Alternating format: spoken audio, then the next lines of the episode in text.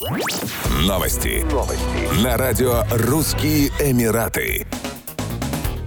Всемирно известный казахстанский артист Димаш Кудайберген вместе с партнерами готовится в очередной раз удивить своих поклонников. На этот раз местом перформанса станет Дубай. 15 марта 2022 года в отеле «Адрес Бульвар» прямо напротив небоскреба Бурдж Халифа откроется новое заведение, которое поразит избалованную дубайскую публику.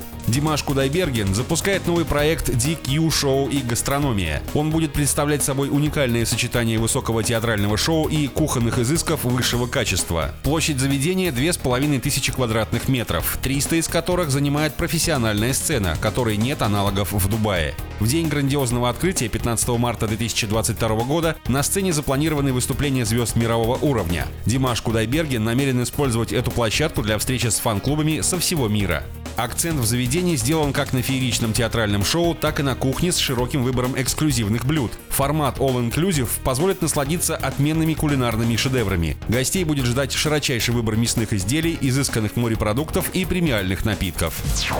В Объединенных Арабских Эмиратах ушел из жизни один из самых богатых и успешных бизнесменов, основатель конгломерата Маджид Аль Футтейм Холдинг Маджид Аль Футтейм. Его состояние оценивается в 6,1 миллиарда долларов. Его высочество шейх Мухаммед бен Рашид Аль Мактум, вице-президент, премьер-министр ОАЭ и правитель Дубая, написал в Твиттер «Да помилует Аллах нашего брата Маджида Аль Футтейма, творческого бизнесмена, одного из самых авторитетных предпринимателей и высокопоставленных людей Дубая, человека безграничной доброты и щедрости». Правитель Дубая отметил, что Маджид Аль Футтейм планировал нанять на работу 3000 эмиратцев, а также выразил соболезнования семье усопшего. Стоит напомнить, что холдинг был создан в 1992 году и быстро превратился в одну из крупнейших компаний в ОАЭ. Сегодня под его управлением находится более 120 магазинов в Северной Африке, Центральной Азии и на Ближнем Востоке.